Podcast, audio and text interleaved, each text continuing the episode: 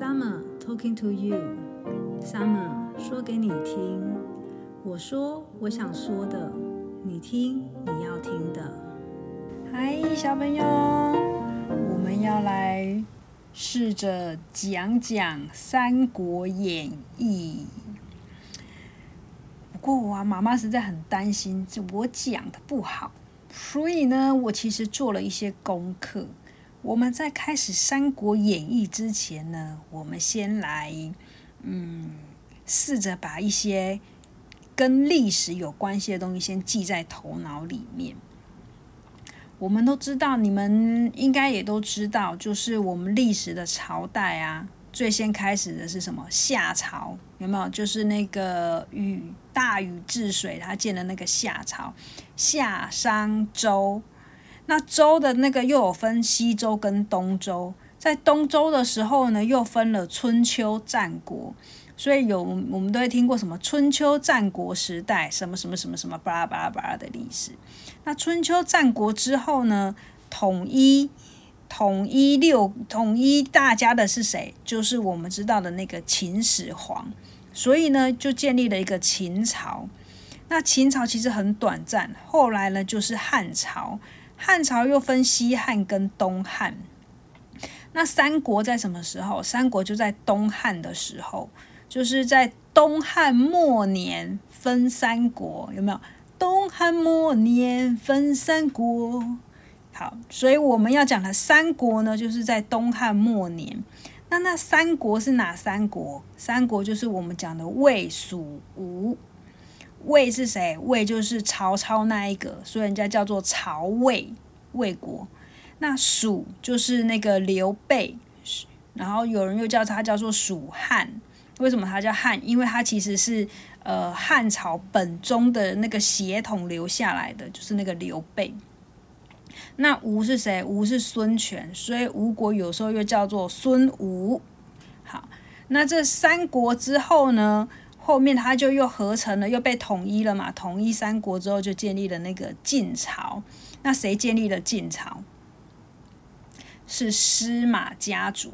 司马家族的人建立了晋朝，并不是魏、蜀、吴其中任何一国。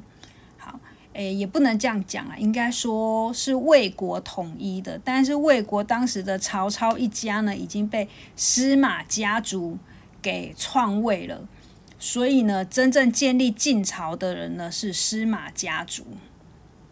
好，到这边有没有一些基本的概念？哦，我为了这样子哦，这些东西我全部忘光光了哦。我可是呢，我为了要讲这个三国呢，我很认真的去复习了一下，研究了一下这个历史。那我们刚讲三国嘛，魏、蜀、吴，那你们知道谁先灭亡的吗？三国嘛，你要统一，总要有人一个一个死去，最后剩下那一个，他就可以统一中国，对不对？好，第一个被灭亡的那一国呢，就是刘备的那一国，蜀汉先死掉。那谁让他亡掉？就是那个曹魏，曹魏亡掉。那可是呢，曹。曹魏他，我们刚刚讲那个司马司马家族，他是属于魏国的嘛？那他是属于统一统一这个国号、统一中国的人。可是其实孙吴呢，是三国里面最后一个被灭亡的。这怎么说？其实就是司马昭呢，他灭掉这个蜀汉之后啊，那这时候魏国就比较大。可是过了两年之后呢，司马昭他就死了。那他的儿子呢？司马炎，他就把魏朝的那个皇帝呢给废掉，然后自己呢称作自己是呃皇帝，然后国号呢就是晋朝，也就是历史上我们称的西晋。那这个时候呢，呃，曹操建的那个魏国就已经就亡掉了嘛，就没有了啊。可是孙吴还在哦，他还在，所以呢，西晋最后呢，他又发了一个灭吴之战。那呢，正式把这个孙吴呢给消灭掉，然后呢一统整个中国。那也就是说，到这个时候，三国时期才正式的结结束，然后进入了所谓的晋朝。到这边，你就会想要知道啊，为什么蜀汉他会是第一个死掉的啊？也不是死掉，就是灭亡。这个国家会是第一个被灭亡的，因为在三国刚分裂的开始啊，谁最有希望可以一统天下？其实就是刘备，因为刘备呢，他是属于大汉的正统，就是刘家的正统，所以大家都认为他是最有希望的。而且他有谁？他有诸葛亮，有关公，有所谓的五虎将。当时他们的人才济济呀，然后每一个什么什么忠心赤胆啊，然后非常的有魄力的在战场上面，然后赢了很多。可是为什么最有希望统一天下的国家却会是第一个灭亡？好，我们去不是我们，我去找了这些资料。你知道关键点在谁身上吗？在诸葛亮身上。诸葛亮我们都知道他才智双全，他帮刘备打赢了非常多的战争，对不对？可是当这个刘备他死掉之后，刘备死了嘛，然后呢，他的儿子刘禅，刘禅是不是当时诸葛亮说他要辅辅佐他的那个儿子，就是人家说的扶不起的阿斗，就是那个刘禅。那诸葛亮在辅辅佐这个刘禅的时候呢，他呃就管控了一些政权啊，或者是管控了一些用人。那当时为什么？呃，蜀汉的兵力会越来越弱，原因就是因为这个诸葛亮的用人的策略呢，其实并没有刘备来的好。也就是说呢，整个蜀汉到最后，呃，已无大将可用，就是没有一个有用的人才。那个刘备啊，呃，不是刘备死了之后，关公啊，是那个关公，另外一个叫什么啊？呃，张飞他们慢慢死掉之后呢，就没有更有呃这种影响力的人出现。那这个原因就是因为诸葛亮呢，他在用人的时候呢，他非常的狭隘。他一直关注在就是这个人呢，他的德性要好，他要很有责任感。可是他却没有去观察这个人他有没有他的才能。那变成有才能的人呢，其实并没有办法让诸葛亮去重用。所以人才的枯竭，其实才是蜀汉。他真正灭亡的原因，所以之后你们在课本上面呢，你们会听到一句话叫做“蜀中无大将”。这个“蜀”呢，就是蜀汉的那个“蜀”。在蜀汉里面呢，已经没有战力强大的将领了。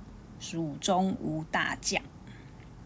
好，那在开始三国这个故事之前呢，我们还要记得一件事，那就是那个这三。三个国家魏蜀吴的那个地理位置，我们先脑中先想象一下，嗯，我们大概分假设以正方形来看这件事好了，但实际上它不是正方形，因为魏朝它上面还有两只很像螃蟹的螯抓出去。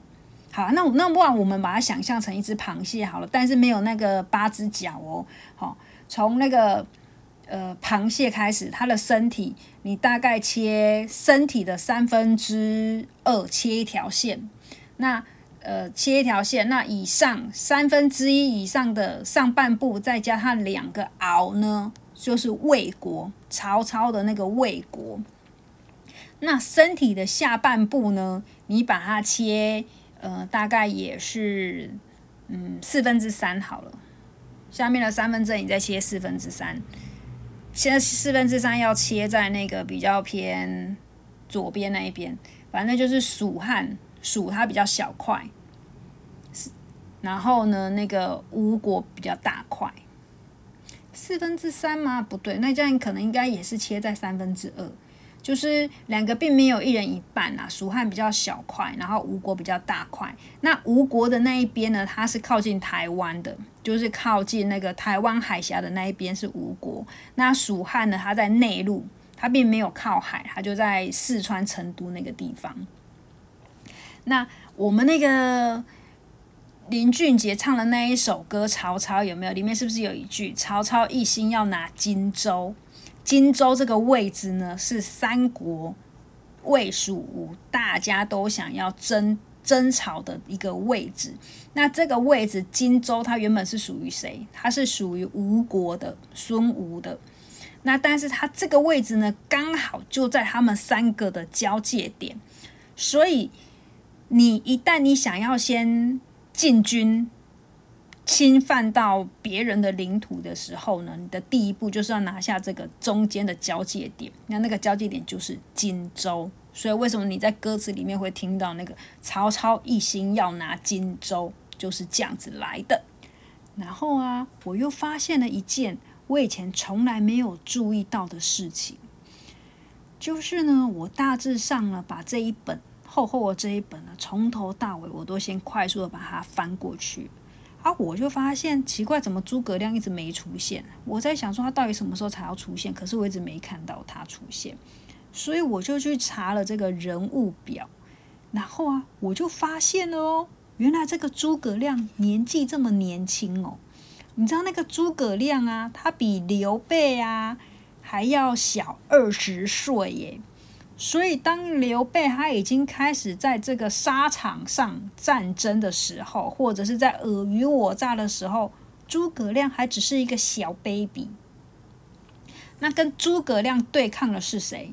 就是一样才智很很双全的那个人是谁？就是司马懿。哎呦，司马懿跟他一样，很年纪很小。诶，司马懿他不是帮了那个曹操嘛？他是曹魏一族的那个大臣，他帮曹操。那他的年纪呢，比曹操要小了三十岁。那你会问啊，诸葛亮跟司马懿这两个才智双全的人呢，年纪差怎样？答案是差两岁。司马懿呢，比诸葛亮要大两岁。那他们两个谁先死掉？答案是诸葛亮。诸葛亮呢，他大概只活了五十三岁。可是司马懿也活了七十几岁，这个呢，我想也是影响到最后，呃，魏朝灭掉蜀汉的一个主要原因，因为是诸葛亮比较短命。讲完这些乐乐等的这个朝代的顺序啊，还有地理位置啊，魏蜀地理位置啊，还有。关键的三国人物的这一些呃记事也没有记事，就他们的年纪顺序。我们现在开始要来进入整个故事了，我要开始讲了。那第一章，所有每一本《三国演义》的第一章，一定就是桃园三结义。汉朝是我国历史上最富庶强盛的朝代，文字武功都成就辉煌。可惜到了晚东汉末晚期，接连几个皇帝呢英年早逝，继位的太子呢又太过的年幼，导致整个政权呢落入了外戚和宦官的手中，政治呢每况愈下。外戚是什么？外戚就是指那个呃皇帝的老婆的娘家的那一些臣子。那宦官呢，就是皇帝这一边的人。呃，你讲白话一点，外戚呢，就是指假设呃你的爸爸是皇帝，那妈妈这一边的这一边的人。就是妈妈，就是你的舅舅啊、小阿姨呀，呃，或者是你的阿公阿妈啊，他们就属于外戚。就是如果他们也是当呃朝廷的那个官员的话呢，那他就被规范叫做外戚。那宦官是指那个宦官，就是指爸爸那一边的，比如说，诶。爸爸的兄弟呀，爸爸的姐妹呀，或者是爸爸姐妹里面的老公啊，这些人如果当那个官员的话呢，那么他就会被称作宦官。又或者是一些老臣，就是在这个呃朝代里面呢，就是呃也是历代都是在辅佐这个朝代君王的这一些老臣，他们也被称作宦官。所以外戚跟宦官的分别大概是这样子分。好，我要开始了，又要开始了。传到灵地的时候呢，全国各地接二连三的发生了地震、海啸、山崩、暴雨、虫害、干旱等天灾的灾变，人民呢几乎无法生存。各地的官府呢，不但不想办法去赈灾，还千方百计的去搜刮。百姓呢忍无可忍，于是呢盗贼风起。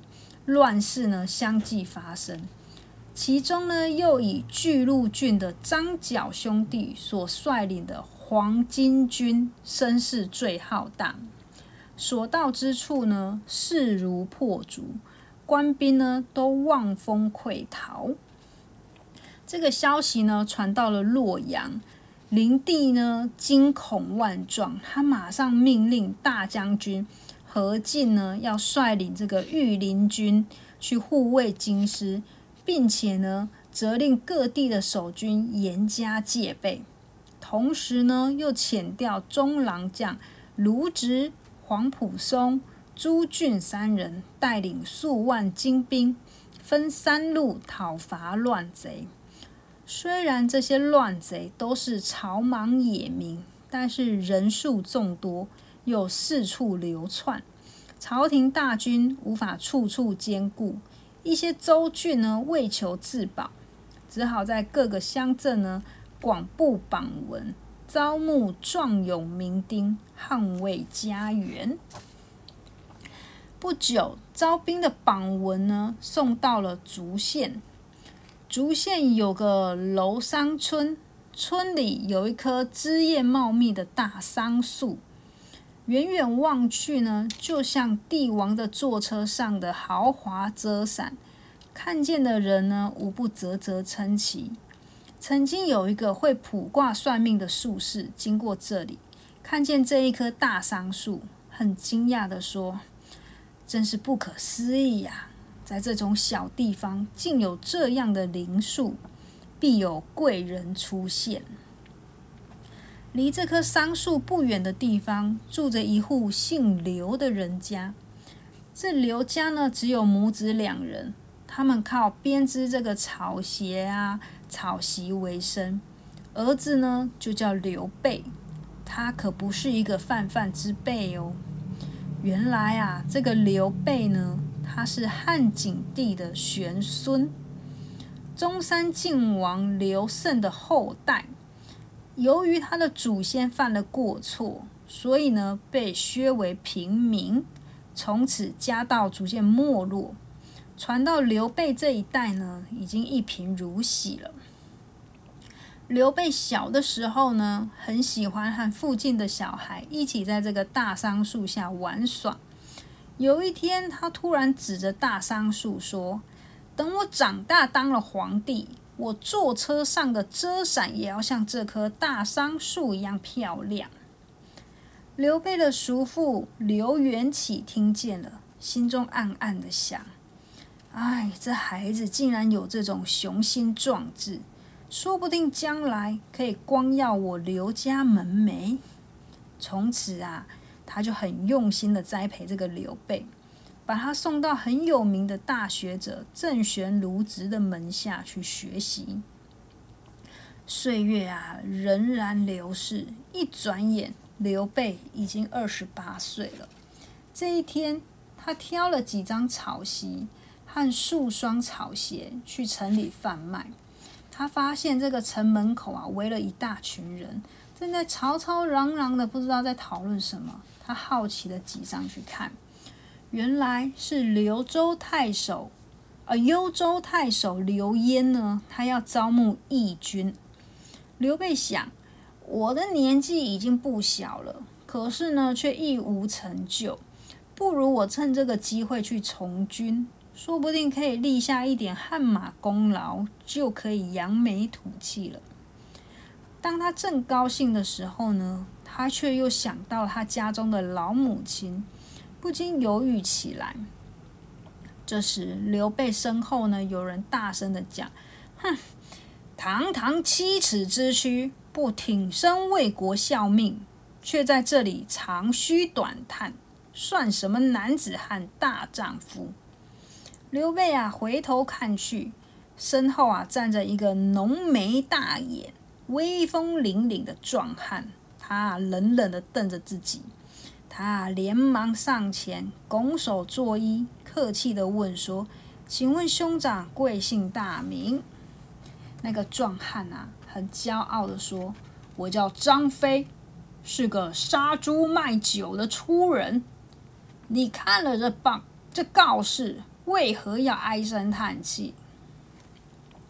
刘备说：“在下姓刘，单名一个备字，原是汉室的宗亲，因为先祖犯错，被贬为庶民。最近黄金贼作乱，我早就想要上阵杀敌报国，好不容易有这个机会，我实在很想参加。只是呢，我家的老母亲年纪已大。”只有我和她相依为命。如果我去从军，就没有人可以照顾她了。所以啊，我犹豫不决，不知道如何是好。张飞一听啊，他的脸色缓和了下来，笑了笑说：“哦，原来是这么回事。我相信伯母一定也鼓励你从军的。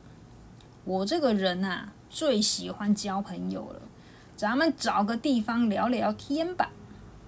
于是刘备呢就把他的那个担子挑了起来，和张飞两个人呢找了一间酒店，开始闲聊了起来。正当两人呢谈得兴高采烈的时候，有个人啊走进了酒店，大喊：“小二，快拿酒菜来！我赶着要到府衙去投军。”刘备啊，和张飞循声望去，看到门口呢站着的是一位红脸大汉，他的个子非常的魁梧，胸前呢飘着两尺长的胡须，双眼炯炯有神，气度威严。刘备还上前去邀请那人过来同坐。哦，毕姓关，名羽，字云长。请问两位尊姓大名？张飞是个急性子，他马上就抢着说了：“我叫张飞，他叫刘备，我们也是刚刚才认识的。”A 刘备问他：“关兄啊，刚才听说你是要赶去投军，是真的吗？”正是。关羽点点头。张飞啊，兴奋的说：“太好了，我们也正在商量这件事。哦，那我们是有志一同喽。”可是刘备啊，还是不好意思的说：“啊，真是惭愧，不瞒两位，其实我不像你们这么坚定。不过现在我已经下定决心了，咱们三个一起投军，一起杀敌报国。”关羽和张飞也异口同声的附和道：“说，对，我们一起投军，把黄金贼杀个片甲不留。”三个人啊，越谈越起劲，情绪啊也越来越高昂。尤其是那个张飞，高兴的跟个孩子一样，一直哈哈笑。酒啊，也是一碗接一碗，喝得畅快淋漓。我今天真是太高兴了。一口气就交到了两位志同道合的朋友，咱们不如结拜为兄弟，以后不论是贫是富，是贵是贱，都要互相扶持，共同承担，大家同甘共苦，有福同享，有难同当。刘备啊，首先拍手叫好，关羽啊，也接连的点头赞成。张飞说：“我家离此最近，后院呢正好开满了桃花，我们就到那个桃花源里结拜吧。”于是三个人呢就一起来到了张飞的家中，在桃园里面呢摆好了香案，供上鲜花、青果、清酒。三个人恭恭敬敬的跪下，举香对天宣誓：“我们三人，刘备。”关羽、张飞诚心诚意上告皇天后土，自此结为异姓兄弟，定当同心协力，患难与共。虽不能同月同呃，虽不能同年同月同日生，但愿同年同月同日死。如为此事，天人共入。刘备、关羽、张飞呢，在桃园结拜之后，这三个原本素不相识的年轻人，就此成了同甘共苦、生死与共的兄弟。三人中呢，刘备的年纪最大，被推为长兄。关羽是第二，那张飞是最小的。张飞把他所有的家产都拿出来。去筹组一个义勇军，他这消息传开来了，每天都有不少人要来应征。没多久啊，没几天他就征满了四五百人。人虽然有了，可是没有马，也没有兵器耶。刘备等人啊，为此烦恼不已。恰巧有两位卖马的大商人呢。他这时候赶了五十匹马，准备要去北方做生意，因为遇到了山贼挡路了，挡住他们要走的路，所以又折返了回来，经过了竹县。他们听说刘备三兄弟的义举，很钦佩，毅然决定把这五十匹马送给他们，而且还拿出了金银五百两，还有金铁一千斤。请囊相助，刘备马上找来附近的铁匠，利用这一千斤的这个铁呢，打造成各种兵器盔甲，发给众人使用。那他自己呢，则是用了一组呃一对双股剑。张飞呢，是一柄丈八蛇矛；关羽呢，则是一柄八十二公斤重的青龙偃月刀。有了这笔意外的资助，义勇军的问题呢迎刃而解。于是，刘备、关羽、张飞三兄弟带着五百名热血青年，浩浩荡荡的前往幽州府去投军。太守刘焉呢，他一得知刘备其实呢他是汉室的后裔，又跟自己呢是同宗族的，他一。万分的欣喜，当下他就认这个刘备呢为他的侄儿啊，反正就是他把他当做是自己的亲人呐。从此呢，刘备等人呢就留在这个幽州府里，每天辛苦的操练，随时等候命令要出击。没多久，这个黄金贼大将陈远志。果然领了五万人马要来侵犯这个竹县，刘备等人啊，立刻主动要求出战。刘焉当然马上就同意啦，他下令由这个校尉周进率领刘备五百名众士，火速赶回竹县去剿灭这个乱贼。刘备等人虽然是第一次出征，可是他们一点都不害怕，个个啊摩拳擦掌，准备大展神威。这天呢，他们来到了这个大兴山下，忽然听见了一片喧哗，只见前方烟尘滚滚，那一支人马倏地奔到面前，一看，果然正是黄金贼。那些贼兵啊，全部都披头散发。额头上面呢绑了一条黄色的布条，队伍呢零零落落的，毫无纪律，很显然都是乌合之众。那个张飞啊，最沉不住气了，还没等刘备下令，他就已经挥舞着他的那个什么丈八蛇矛，冲了出去，一枪啊刺死了敌方的一个副将。陈元志见状啊，马上大喊。领了各个贼兵呢，冲杀了过来。关羽一见陈元志冲过来，马上上前大喝：“恶贼，快来送死！”哦哟，这个如雷的吼声把陈元志给吓了一跳。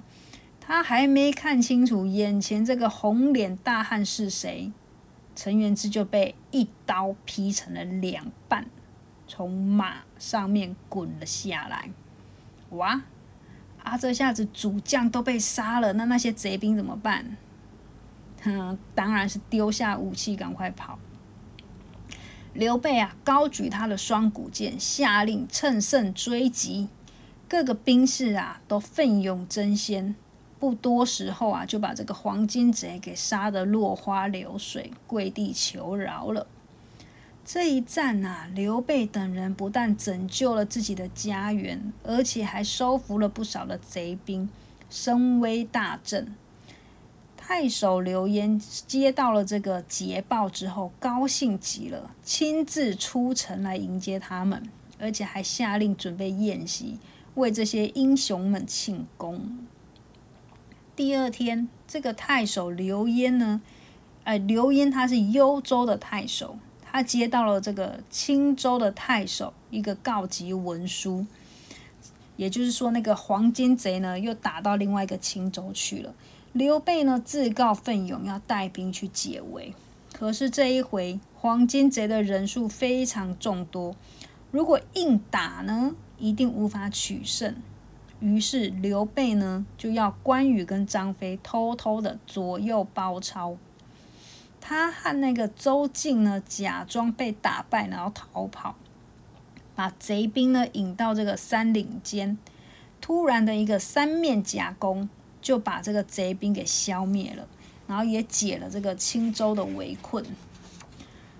回途中啊，就是回来的过程路途中呢，刘备听说他的老师卢植呢，正在这个广中围攻黄金贼的首领张角，于是呢，他征得同意之后，又领兵到了这个广中去支援。卢植看到刘备等人前来支援，非常的高兴。他也调派了一千名的兵士给那个刘备，要他呢也到那个颍川去跟黄埔松、朱俊等人联络，约好了一起发动攻势，一举消灭了他们。谁知道，当刘备等人啊日夜兼程赶到这个颍川这个地方的时候，那个地方的贼兵呢，已经被那个黄埔松和朱俊给击溃了。黄埔松研判，侥幸逃走的贼兵呢，一定是逃到了这个广中去投靠张角，因此要他们赶快回去协助卢植。刘备等人呢，马上又快马加鞭的赶回去这个广中，就是那个卢植的地方。结果在半路。就遇到了那个押解卢植回京治罪的官兵。原来啊，这个刘备走了之后，他的老师卢植呢，坚守阵地，去构筑这个壕沟。等刘备一带回这个消息呢，他就全力的猛攻。可是灵帝呢，见这个久无动静啊，就叫了一个侧使来视察。想不到这个侧使左峰呢，竟然向卢植索贿，就是要贿赂，要要他给他钱。可是卢植没有答应。那这个侧使呢，他怀恨在心，所以诬陷这个卢植贪生怕死，作战不利。那灵帝啊，他就很生气啊，下诏要革去这个卢植的军职，另外还派了一个郎中将来接替他的那个位置。刘备看到他的老师被抓起来了，然后非常难过，却又不知道该怎么说。卢植啊，还安慰这个刘备说：“你不用替我担心，真相总会大白的。恨只恨这个小人当道，蒙蔽了皇上的耳目，朝中大臣又只顾着专营求利。再这样子下去啊，汉朝恐怕……唉。”众人闻言啊，无不感慨万千，唏嘘不已。卢植见状啊，他也蛮嗯忙着鼓励众人说：“汉朝的将来就全靠你们了，你们一定要恪尽己力，为天下苍生努力奋斗。”刘备啊，打起精神，含泪目送坐在这个囚车里面的那个老师卢植。关羽提说：“呃，大哥，那个广州已经由这个董卓带领了，看来也不需要我们协助了，不如我们就回去吧。于是刘备一行人呢，就折返背行，打算回到这个涿县呢，再投入这个刘焉的旗下。第三天，他们来到了一处山坡前面，忽然传来了一阵喊杀声。刘备啊，连忙领了这个关羽、张飞两个人，要上了山坡，望以极目望去，看到前面一队人马被杀得丢盔弃甲。狼狈奔逃，看他们的穿戴啊，应该是王师。而后面呢，漫山遍野一片黄色，当中一面大黄旗，上面写了“天公将军”四个大字。关羽啊，很吃惊的说：“那个是张角的部队耶。”那么前面被追赶的应该是广州的官兵喽。哇！刘备看了，赶快下令：“快快下去支援！”张飞啊，马上精神一振，呐喊着冲下山坡。关羽也跟在后面。刘备、关羽、三飞呃张飞三个人呢，仿佛天降神兵般，突然冲进黄巾贼的阵地，东突西击的如入无人之境。董卓见到这个黄巾贼阵脚大乱。也马上整断了整顿了溃散的军队，跟刘备等人会合，一起猛攻，终于把这个黄巾贼给击退了。董卓与刘备三个人互相行礼寒暄之后呢，董卓客气的问：“不知各位隶属何人部队，担任什么官职？”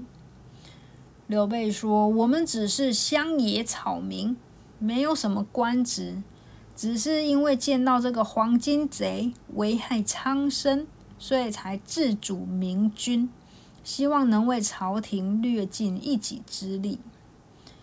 刘备啊，还一点也不因为自己没有官、没有官位、没有爵位而感到那个自卑。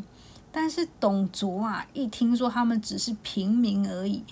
也不顾刚刚刘备救了他们，还露出了一脸嫌恶的表情，轻蔑的说：“哦，原来只是小老百姓啊，嗯，好吧，那让你们留下来好了。”说完了，就大摇大摆的转头走进那个军帐，军帐就是军那个帐篷的帐，不再理会他们了。哦，那个张飞气得火冒三丈，哼，当官有什么了不起？我才不稀罕在他手下做事诶。要留你们自己留，我要走了。刘备啊，反正说咱们说好了，有福同享，有难同当啊。要走就三个一起走。于是当天晚上，刘备三人领着自己的部众离开这个董卓的营地，往别处去。那离开董卓之后呢？他们会去到哪里？又会发生什么事情？又会创造出什么样的火花？我们下一集再见喽！